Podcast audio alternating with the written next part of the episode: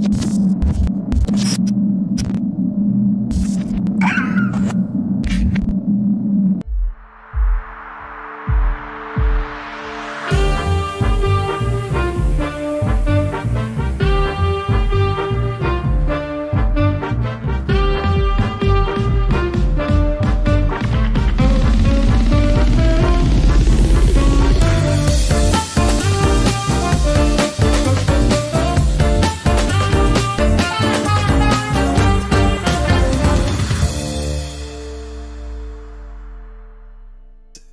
Gracias por estar con nosotros en un episodio más de Regiópolis.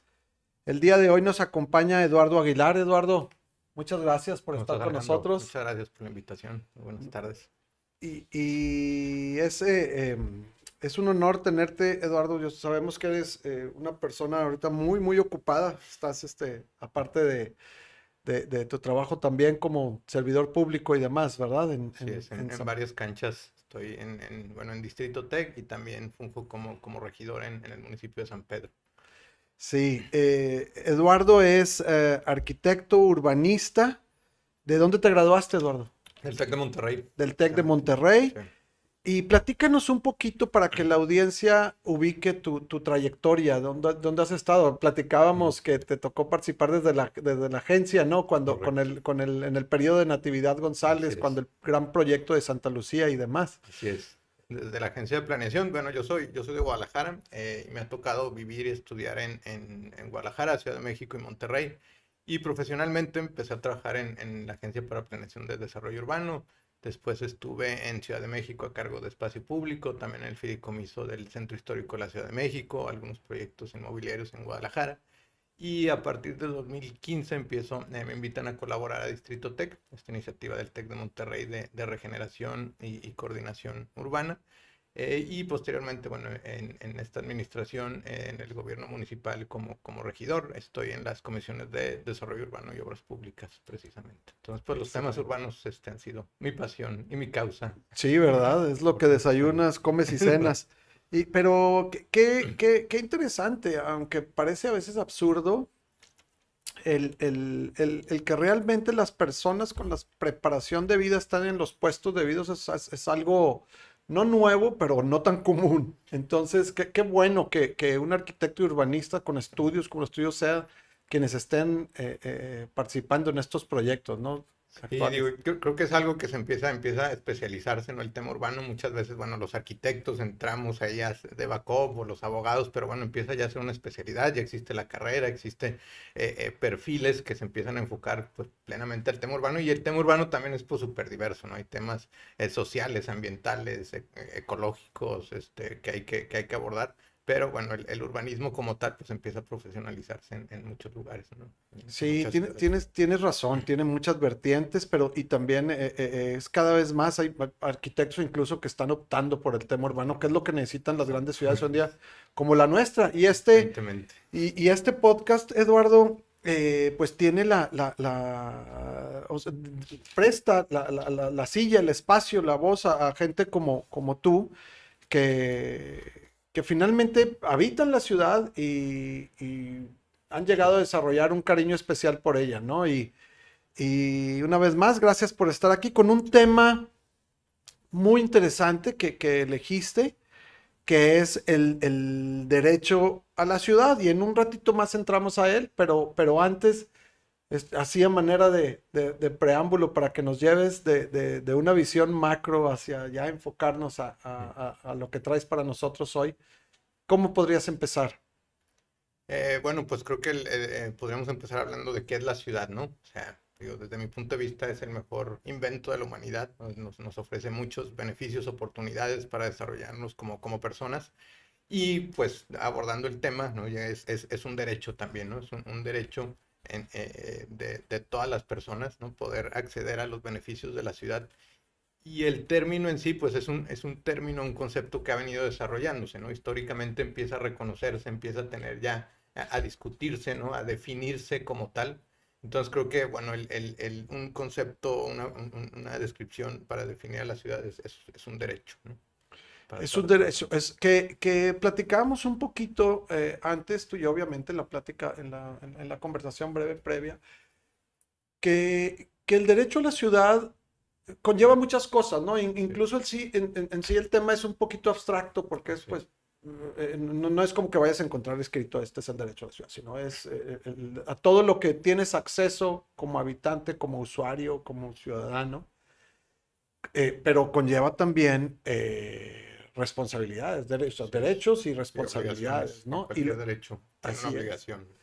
Y a, y, y a partir de ese concepto macro del derecho a la ciudad, también es posible ubicar otros derechos que sí están ya más específicos, de los cuales como ciudadanos podemos acceder a ellos. Es correcto, ¿no? Es un derecho transversal o es, es, muy interesante porque es un derecho que nos permite acceder a otros derechos, ¿no? Como es la educación, como es el empleo, como es la salud, como es la vivienda, ¿no? Es un, es un derecho, es un medio que nos va a permitir acceder a otros derechos.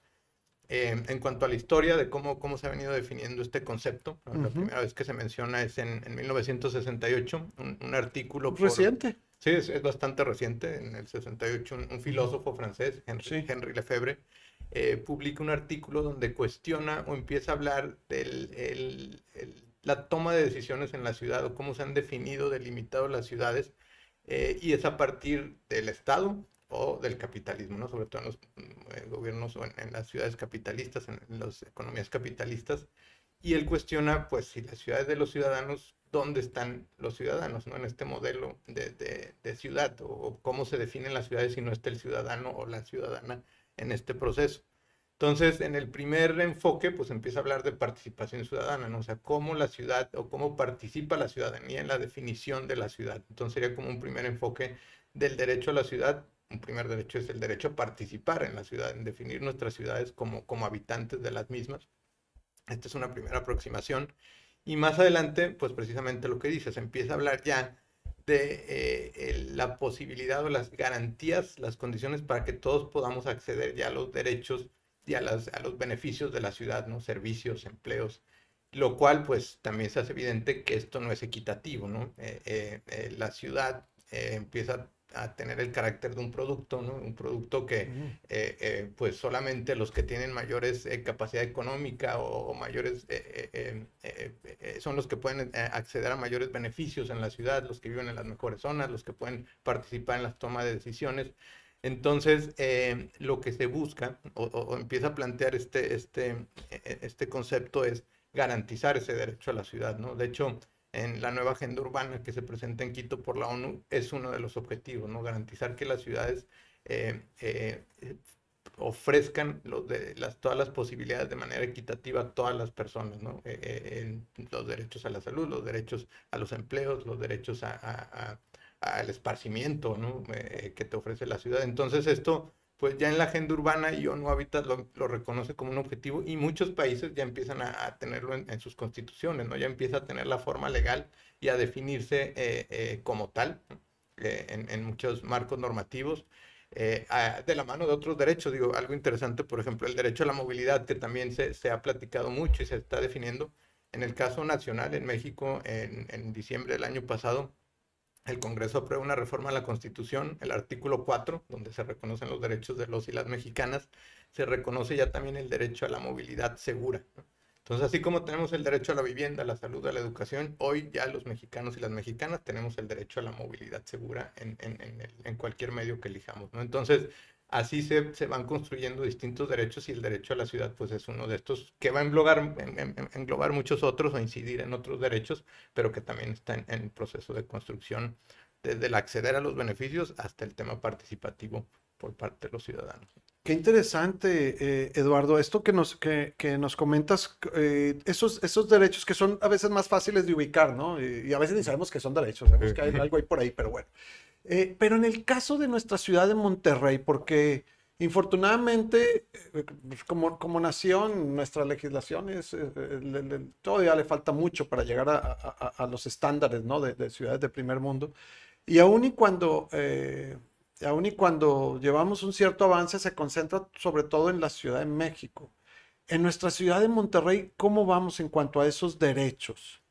Sí, mira, creo que es uno de los retos de, de, de nuestra ciudad y creo que en, digo, no, no, no, son pocas ciudades las que lo han logrado eh, y, que podamos garantizar ese derecho legítimo, ¿no? Y de manera equitativa a todas y todos los, los, habitantes de, de, la ciudad.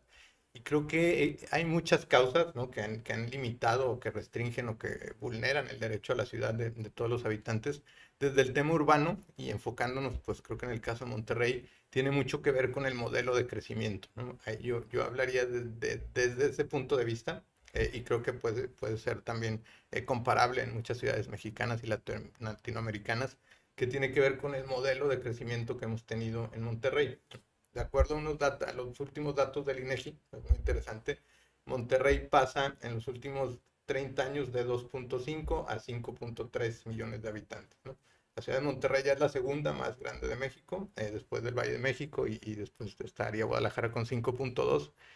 Y lo interesante es que eh, se, triplica, bueno, se duplica la población en un periodo de 30 años, pero la mancha urbana crece siete veces. ¿no? sea, es desproporcional el crecimiento poblacional versus la extensión de la mancha urbana, ¿no? Lo lógico sería, pues, crecer en extensión en esa misma proporción, ¿no? Y crecer 2.5 veces más grande. Hemos crecido 7 veces más grande, ¿no? Y el problema no es crecer en población, el problema es cómo está distribuyéndose y bajo qué modelo está creciendo nuestra ciudad. Eh, por ejemplo, si hacemos un análisis ya más eh, eh, específico de, a nivel municipal, en el caso de Monterrey, bueno, siempre se ha hablado de municipios metropolitanos tradicionales, ¿no? Los del centro, Monterrey, los que no son de aquí. Se habla de San Pedro, Guadalupe, San Nicolás, Apodaca, Escobedo, que se reconocen Santa Catarina como metropolitanos. Y hay municipios periféricos, eh, que antes eran eh, rurales, ¿no? Eh, el Carmen, Suazua, García. García. Todos estos municipios empiezan con este fenómeno de urbanización pues a macrourbanizarse, ¿no? Por el fenómeno del crecimiento. Lo interesante es que de estos 5.3 millones del área metropolitana de todo Monterrey, 5. perdón, 2.7 son estos municipios centrales por llamarles de alguna forma. Sí. Y 2.6 ya están en esta periferia. O sea, el crecimiento fue en la periferia. Entonces, ya estamos hablando pues de dos condiciones muy distintas. Esto se vuelve aún más interesante cuando analizamos cuáles son las tendencias. ¿no? En la zona central o los municipios centrales, la proporción o la tendencia de crecimiento es a la baja. Eh, eh, traemos una tasa de crecimiento del 11%, es, es bajísima, o sea, está dejando de crecer mientras que en la periferia es exponencial. O sea, en 30 años pasan de 300 mil habitantes a 2.7 millones. ¿no? Y con una tendencia, tasa de crecimiento de 80%. O sea, está, eh, eh, eh, mientras el centro está despoblándose, la periferia está creciendo de forma exponencial. Es preocupante, por ejemplo, casos como San Nicolás, que está en, pues es el centro geográfico del área metropolitana, que tiene una tasa de crecimiento negativa. Se está perdiendo población. Sí. Entonces, que en, a grandes rasgos o de manera muy, muy esquemática, pues es un éxodo, ¿no? El efecto dona, que se llama, que se está saliendo toda la población del centro y se está yendo hacia la periferia.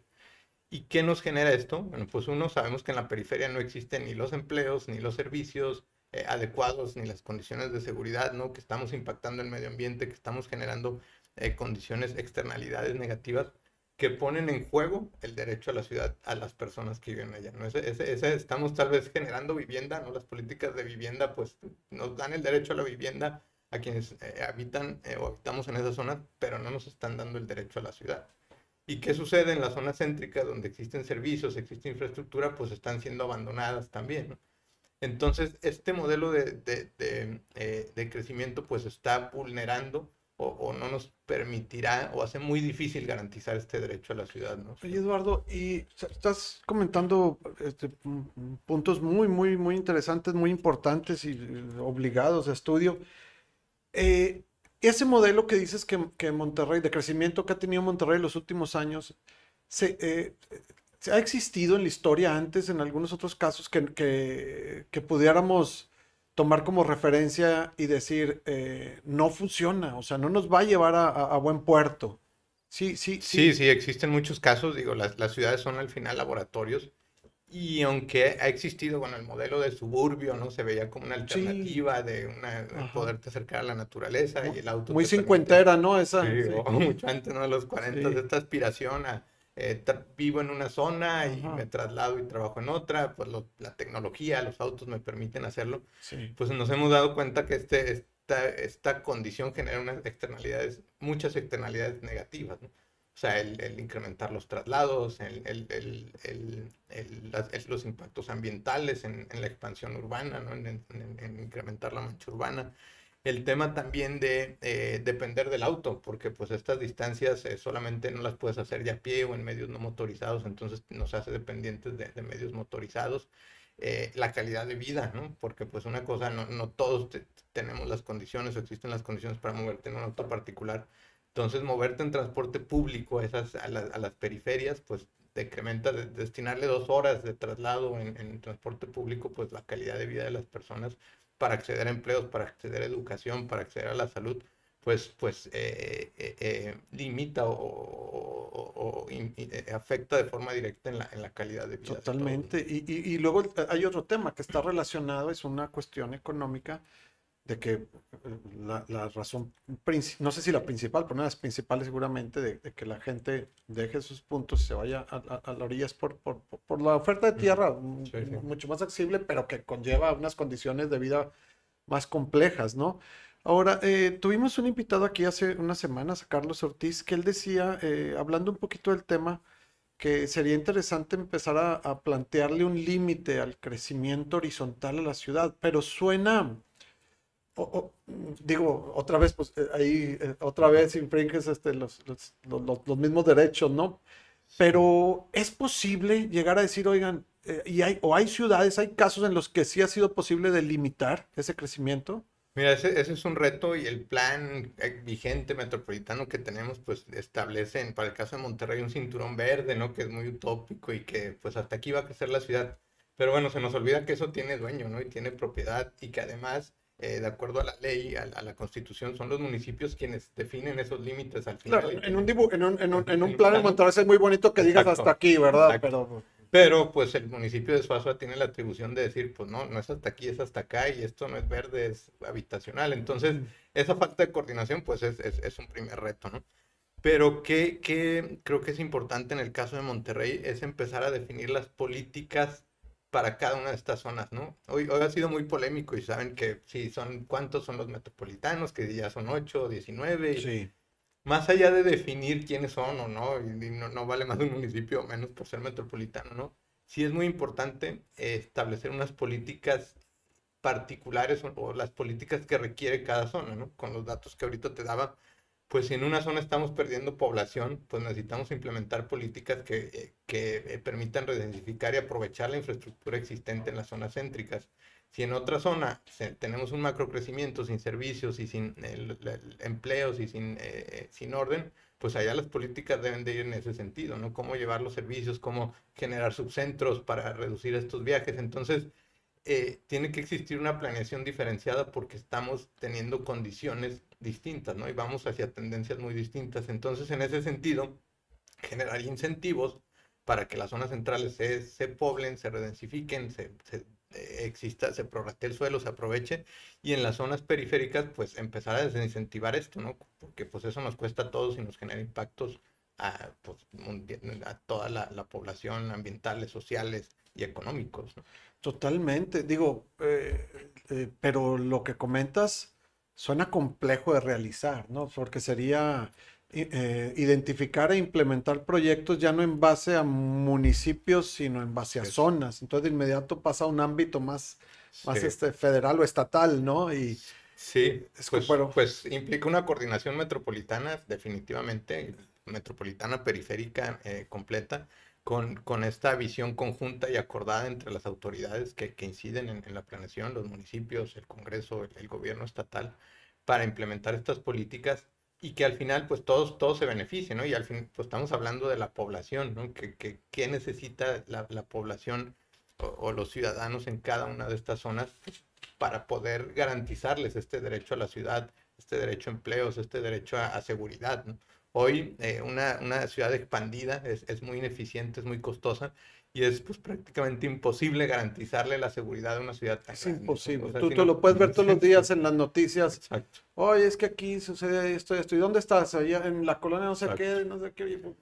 Pues, es, imposible garantizar servicios básicos, ¿no? tenemos colonias sin agua y seguimos creciendo y, tenemos zonas que tienen eh, una red que podrá ser vieja, que podrá, que tendrá que mejorarse, pero que está subutilizada, ¿no? Entonces también hay muchas incongruencias en, en este, en este modelo eh, que al final pues incide en la calidad de vida de, de, los ciudadanos. Totalmente, es, este, al, al, final la, la, analogía de la ciudad como, como cuerpo humano me encanta, de cómo la, cómo la sangre este, tarda más en llegar a los, a los extremos, ¿no? Es, este, es ahí. Eh, Eduardo, hay un, ahora eh, dando así un, un, salto hacia, hacia, hacia temas que, actuales que, que, tienen que ver con todo esto, pero que, que finalmente son el día a día. Eh, hay, de repente se empieza, no sé, términos como gentrificación, ya se menciona y todo el mundo sale corriendo y se persigna y, y le da miedo, ¿no? Pero luego veo yo que, que, también se empiezan a satanizar términos que, que nada que ver, como verticalizar o... densidad. exacto, densificar. Y todo el mundo pone las cruces. Sin embargo, con base a lo que estás comentando, son, son estrategias que precisamente están tratando de rescatar esto y, y, y, que la ciudad corrija su rumbo. Sí, muy de acuerdo contigo y, qué bueno que tocas el tema de densidad el tema de densidad se ha confundido mucho, ¿no? Incluso se confunde con altura, ¿no? Y para quienes no estamos en el medio y me ha tocado pues trabajar en, programas parciales o, con la comunidad y hablan, cuando se toca la, la, palabra innombrable densidad, todo el mundo piensa en, en, Manhattan, en edificios de 80 pisos, ¿no? Eso es altura, ¿no? La densidad quiere, eh, tendría que, desde mi punto de vista, referirse más a eficiencia del suelo, ¿no? En un predio pueden vivir, ¿no? En un edificio de dos pisos pueden vivir cuatro familias o, una, ¿no? En un edificio de 60 pisos también puede vivir solo una familia y eso no es densificar, eso es generar altura. Eh, la densidad habla de ser, hacer más eficiente el suelo, ¿no? Eh, que más familias puedan o más personas podamos habitar en un suelo y esto en un espacio de, del espacio urbano. Esto genera muchos beneficios. Eh, por un lado, eh, lo que se busca es prorratear el valor del suelo, ¿no? O sea, el, suelo en las zonas centrales se vuelve muy caro. Esa es una de las causas por la que sucede este éxodo. No hay las posibilidades económicas para acceder a una vivienda en las zonas céntricas. Pero al, densificar o al permitir que más viviendas eh, ocupen un territorio, un predio, un lote, pues esto permite prorratear el valor del suelo y si ya entre dos familias no pueden pagar este terreno, pues entre 20 sí lo podrían hacer, ¿no? Y una vivienda más pequeña eh, eh, compartida, con, servicios compartidas, pero mejor ubicada y que no implique eh, urbanizar la periferia. Entonces, estos modelos de densificación o eficiencia ¿no? nos permiten también que los servicios puedan darse de mejor forma, ¿no? Tener 10 familias dispersas en un fraccionamiento, ¿no? En la, carretera y, y garantizar la seguridad, la luminaria, el agua, versus a tener 10 familias en un edificio, ¿no? Con, donde con un solo policía las cuidas a todos, donde con una luminaria les garantizas la seguridad a todos, eh, con unas banquetas les das los servicios de movilidad a 10 eh, casas dispersas a las cuales pues para nomás en, en, metros de tubo, en metros de cable, en, tiempo de, un policía para estar dando rondines, pues se incrementa exponencialmente y eso cuesta, ¿no? Y eso es ineficiente y eso también genera externalidades negativas ambientales, eh, eh, sociales, ¿no? Porque, bueno, pues eh, puedes, si estás, la proximidad también genera conexión, conectividad, ¿no? La densidad genera conectividad. Al estar más, más densos, estamos más cerca, más cerca todos y estamos más cerca de los empleos, de los servicios, de nuestros amigos, ¿no? De, los parques. que cuando estamos dispersos, ¿no? Entonces, uno de los beneficios de la densidad, además de la eficiencia, es, es la conectividad que nos genera. Y las ciudades son eso, son conectarnos y, permitir estos, estos encuentros eh, de manera eficiente ¿no? y de manera pues, segura, etcétera. Entonces, eh, lo que, lo que, lo que estamos diciendo eh, es que una densificación con una buena aproximación, o sea, no pensar de inmediato en vertical, sino decir, vamos a hacer eficiente, el suelo, el uso del suelo, este, o el aprovechamiento del suelo, este, va, va a resultar en, en, en, en, algo bueno para nuestra ciudad. Y ahí me regreso al, al, tema macro que estás tratando, ¿no?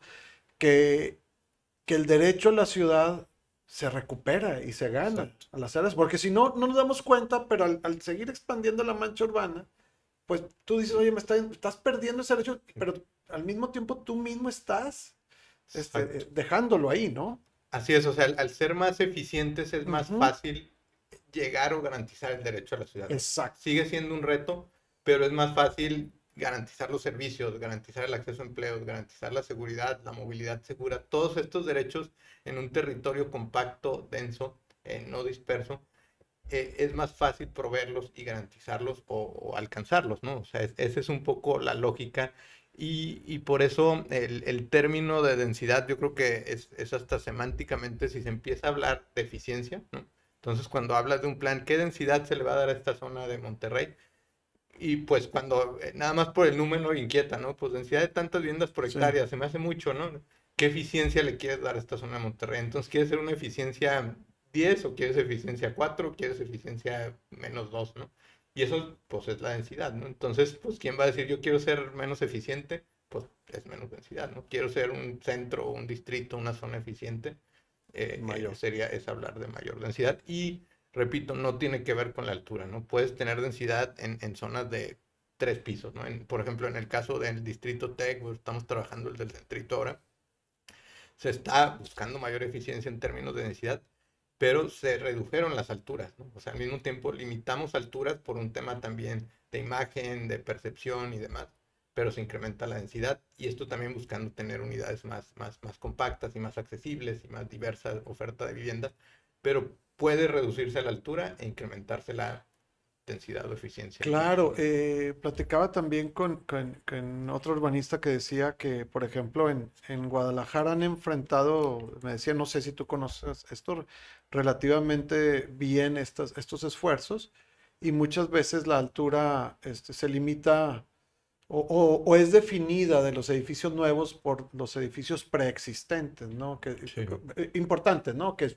no sé, que si la catedral ya tiene tal altura, sí, sí ok, densifica, pero no excedas la altura de los edificios. Y, bueno, ya va a haber varios criterios de imagen urbana, ¿no? El tema vial, bueno, la sección vial también, digo, no, no eh, se busca mover, promover otros medios de transporte, pero pues también las capacidades de la infraestructura para mayor altura. O sea, creo que esto debe ser también eh, de manera responsable, eh, de acuerdo a las capacidades de cada sector, prever lo que se tenga que mejorar eh, pero sí empezar a fomentar este modelo más eficiente, ¿no? Porque nos está costando más, ¿no? Y como ciudadanía, eh, una ciudad dispersa, y nos está... Y estamos perdiendo el derecho ahí. Exacto, y nos está poniendo en juego y en jaque eh, la posibilidad de, garantizar el derecho a todos los, los regiomontanos y Así es, y, cualquiera, no sé, de, digo, por ejemplo, basta el botón de... De, de, cuántas familias no viven en, en, acá en las zonas de de cumbres que, que, se extienden allá hacia el, hacia el poniente muy lejos y el, y el, tiempo que les empieza a tomar llegar a, a sus lugares de trabajo, visitarlo, quien sea, ¿no? Ya, ya empieza a hablar de, de, traslados eh, tipo Ciudad de México, ¿no? Oye, Eduardo, ¿y qué piensas entonces de lo que está sucediendo actualmente con el centro de Monterrey? Sí hay un esfuerzo por densificar, eh, pero, pero muy ligado con esta cuestión de, verticalizar y también muy ligado con, decías, como decías tú ahorita, me encantó este, eh, que, la ciudad se empieza a convertir en producto, ¿no? Con toda esta cuestión de ese, aprovechamiento de elevar el, valor del suelo en el centro y entonces ya son cada vez menos los que tienen acceso a él. ¿Se están haciendo las cosas o estamos ahorita en una intentona o en una, como no nos gusta decirlo, pero, pero estamos a prueba y error todavía? Mira, creo que el, eh, hay varias áreas de oportunidad en el centro, ¿no? Desde mi punto de vista es, es importante, como venía diciendo, fomentar la, la, eficiencia del suelo con mayor densidad, pero bueno, también hay que trabajar de la mano con mejorar la infraestructura para tener las capacidades. Y eh, el, eh, desde otro punto de vista, y, que tiene que ver mucho con el mercado, el dar los beneficios de, de, de densidad y de aprovechamiento de manera adelantada, ¿no? eso genera también a, los propietarios, genera mucha especulación, ¿no? ¿Y qué sucede? Que pues el, valor del suelo se va para arriba por lo que puedes hacer, no por lo que haces. Y eso pues sí te genera un fenómeno de gentrificación. Por ejemplo, si empiezas a dar ese, ese, ese plusvalor por el potencial urbano, el potencial urbano vale, o sea, es, dinero. se traduce dinero, se traduce en dinero Y, además es un bien público, ¿no? A veces la propiedad es un bien privado, el uso es público, por eso se aprueba en cabildo, por eso tiene que pasar por un proceso participativo, ¿no? y porque nos afecta a todos, ¿no? Yo puedo tener un predio en el centro y si lo tengo baldío, hago una torre de 60 pisos o pongo un casino, pues va a tener un impacto y por eso ese uso y potencial lo regula la autoridad por ser un bien público. En ese sentido, en el caso del centro, creo que el haber dado estos beneficios por adelantado generó mucha especulación, o está generando mucha especulación. Y desde mi punto de vista, estos potenciales deben dársele un valor.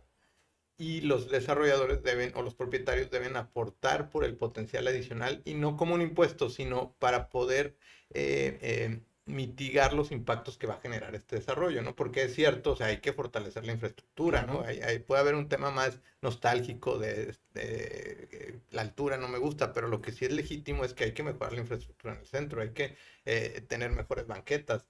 Y eso a través de ciertos modelos, existen esquemas como el que estamos implementando en, en los distritos de San Pedro en el TEC, que llamamos aprovechamientos optativos.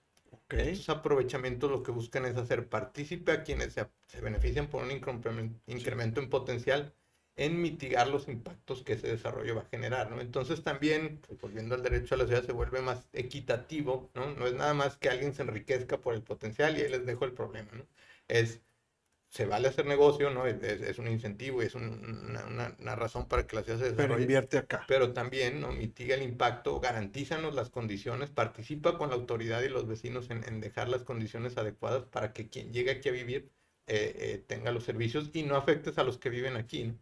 Entonces, estos Pero tiene que quedar es que por escrito desde el inicio del proyecto, ¿no? Sí, esto se establece en los planes municipales de ah, desarrollo, ¿no? Estas condiciones quedan claras también para que sean, eh, eh, no sean discrecionales y se establecen de acuerdo al valor catastral y, de acuerdo o sea, otra vez, hay toda una planeación y una estrategia y definición atrás, que gente como tú son los que están, espero, trabajando en, en, definirlas, ¿verdad? En ese proceso, sí. Pero bueno, eso es lo que se busca, ¿no? Darle un valor al potencial y hacer partícipes a quienes se benefician, ¿no? Porque en las ciudades, pues, históricamente se privatizan los beneficios y se sociabilizaban los costos, ¿no? O se han sociabilizado.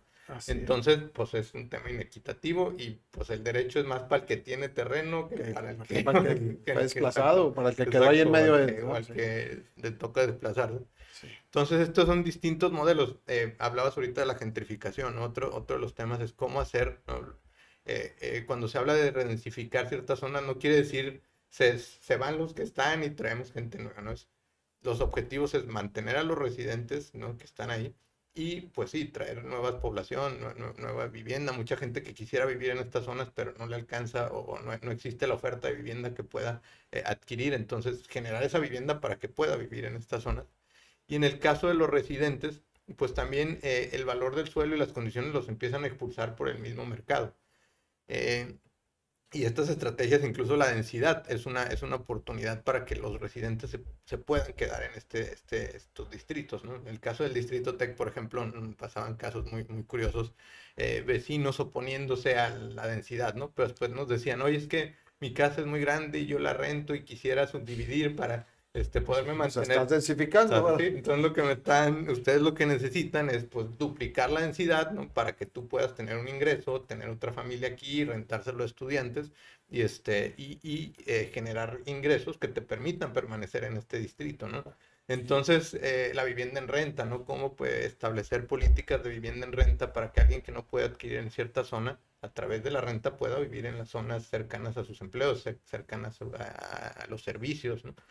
Entonces, existen varias políticas ¿no? que hemos, que, que eh, eh, como mencionabas, distintas ciudades han probado. Eh, hay unas mucho más avanzadas, ¿no? Nueva York te permite mayor potencial a cambio de vivienda social en Manhattan, ¿no? Uno de los lugares más gentrificados del mundo. Entonces, estas políticas de, de, mayor potencial urbano a cambio de viviendas para vivienda social en, en, las zonas más, más complicadas.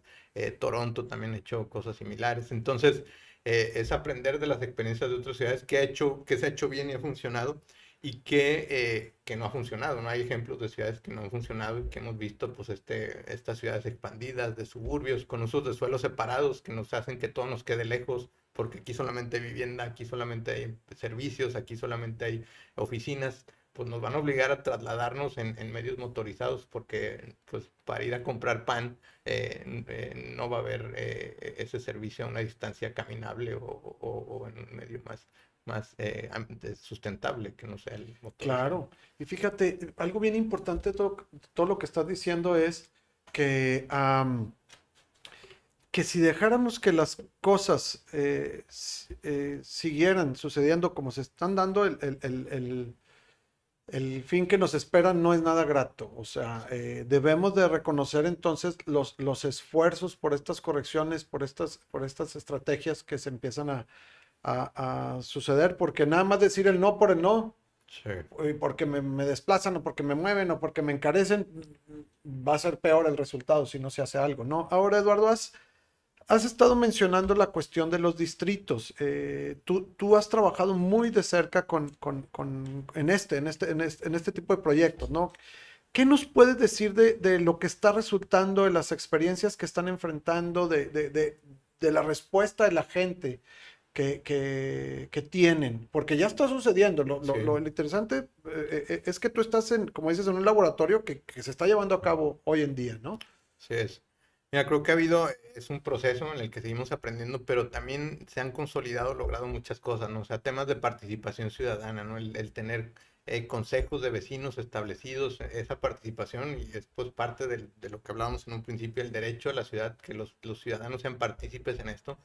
El tema también de implementar políticas públicas eh, eh, en el sentido de acuerdo a lo que requieren los ciudadanos, ¿no? Porque muchas veces dicen, quiero eh, mejor calidad del aire. Bueno, pues vamos a tener que movernos de otra forma y de pronto ya no nos gusta la solución, ¿no? Este, eh, se consulta el problema, pero la solución para eso hay expertos, ¿no? Es como este, eh, o quiero que tener mejores servicios, bueno, pues necesitamos que los propietarios participen en mejorar la infraestructura. Entonces ya empezamos a implementar ciertas políticas que empiezan ya a dar un resultados ¿no? en, en espacio público, en participación ciudadana, en gestión de recursos y que creo que con el tiempo, bueno, pues empezaremos a ver o se busca empezar a, que estos eh, instrumentos evolucionen, ¿no? Y después, pues la, aspiración es garantizar la vivienda social en estos distritos, ¿no? O garantizar la seguridad de todas las personas que estén en estos distritos, ¿no? Eh, cuando hablamos de los derechos, eh, es, es, en todos los sentidos, ¿no? En temas de género, en temas eh, eh, de sectores sociales, culturales, eh, incluidos en los distritos, ¿no? Entonces, no se trata de un desplazamiento, sino de un enriquecimiento de, estos sectores y desincentivar lo que nos está sucediendo en la periferia. Como dices, lo peor es no hacer nada, ¿no? esto es lo peor que nos, nos sale más caro no hacer nada que intentar cualquier estrategia, tanto en las zonas centrales como en las periferias que están creciendo de forma desmedida sin una guía y que están eh, eh, eh, generando unas externalidades altísimas para todos. Y pues siempre el, bien, el bien común sobre el privado, ¿no? Pues no a, nadie nos gusta que de pronto, pues yo quiero una casa con jardín, pues eso ya no es sostenible en las ciudades contemporáneas y menos en una, cinco, una ciudad de 5 millones de habitantes, ¿no? O sea, eso y, y, y luego también el, el, hecho del uso del automóvil, también decir, no, es que hay muchos carros pues deja el tuyo, Yo me quiero mover en, somos parte del problema los que nos movemos en auto, ¿no? Y pues decir que cada uno de nosotros nos movamos en auto, ¿no? O sea, San Pedro tiene unas estadísticas, son más autos que personas. Sí, tiene el doble de autos que de personas. Entonces esperamos que todos nos movamos en auto, que todos tengamos un jardín, que todos vivamos en baja densidad, que no tengamos el Oxxo enfrente, o perdón, el servicio, la sí que no tengamos los servicios de proximidad, este, sí, pero no en mi casa, no, no, no en mi calle, no en my backyard. Hágase, hágase la voluntad de Dios en las vacas de mi compadre. Exacto, entonces ese, ese, tipo de oposición por el, el, pensamiento particular o individual, pues nos genera externalidades colectivas negativas a todos. Entonces, pues es, es, es este, eh, el derecho a la ciudad tiene que ver con lo colectivo y implica también eh, cambios en, nuestro estilo de vida en lo particular, en nuestras eh, eh, necesidades o, actividades o modelos urbanos en lo particular para que lo colectivo funcione. Muy bien. Y Eduardo, digo, ya infortunadamente se nos va el tiempo, este, tenemos que cerrar el programa a pesar de que estás tocando temas de fondo. también hay que, digo, tú estás tienes experiencia y la estás desarrollando más al intervenir en estos proyectos de distrito, distrito tech, este, también centrito y demás. Pero también empezamos a escuchar muchos proyectos y hay que ser cuidadoso con eso, de que llevan el nombre de distrito nada más como término, ¿no? Y que, y que hay que entender que un distrito no es poner unas ciertas áreas verdes y un montón de edificios aventados por ahí que se vea lindo, ¿no? Exacto. Entonces, hay, hay, hay ustedes en, Distrito Tech son desde el que 2013, 14, ¿no? 14 empieza la iniciativa. Empieza, y apenas hoy se empieza a ver todo el fruto de eso. O sea, hay mucho coco atrás. Sí, creo que ha habido mucha, se ha desvirtuado mucho el término distrito, ¿no? Hay, ya hay hasta antros que se llaman distritos, restaurantes, edificios, ¿no? Entonces, eh, creo que podemos hablar de zonas estratégicas, ¿no? O sea, el distrito te permite actuar en una zona puntual, ¿no? Es la ciudad es súper diversa y no es lo mismo la estrategia, pues, para la, zona del centro con patrimonio histórico, con la zona industrial, con la zona eh, de montaña. Entonces, estos distritos permiten ser quirúrgicos y puntuales. Y creo que esta condición no, no solo para las zonas centrales, tenemos que empezar a hablar de distritos en la periferia y las condiciones van a ser distintas, ¿no? O sea, ahí sí es, pues, cómo llevar los servicios, cómo garantizar eh, las condiciones de, empleo, de educación a esas zonas y, desincentivar el, crecimiento. Y, no es solo prohibirlo, sino bueno, hacerlo más costoso, hacerlo eh, eh, más complicado, mitigar o pagar una, contribución, un, aprovechamiento mucho más alto al que quiera vivir en la montaña porque nos cuesta a todos, o el que quiere irse a la periferia, bueno, se vale pero nos vas a aportar por el impacto que estás generando en contaminación, en crecimiento, en, en ineficiencia para nuestra ciudad y incentivar en las zonas céntricas, pues quien quiera vivir aquí, pues existir ciertos incentivos, hacerlo más accesible, más económico, porque eso nos beneficia al final a todos, ¿no? El que se mueve en bicicleta, el que, eh, eh, el que opte por medios eh, más sustentables, más eficientes de manejo de agua, etcétera, pues hay que empezar a generar esos incentivos y desincentivos para las actividades que generan condiciones negativas al colectivo y a la ciudad en sí. Eduardo, muchísimas gracias por estar con nosotros. Temas eh, eh, de gran interés, seguramente para la audiencia también. Nos tenemos que, despedir, pero esperamos volver a, tener una plática contigo aquí en un futuro alrededor de estos temas u otros más interesantes también, ¿verdad? Eduardo Aguilar, ya lo tienen y, y nos vemos la próxima semana en un episodio más de Regiópolis. Muchas gracias. Esperamos que lo disfruten en YouTube, Spotify y Apple Podcast. Hasta luego. Muchas gracias. Hasta luego.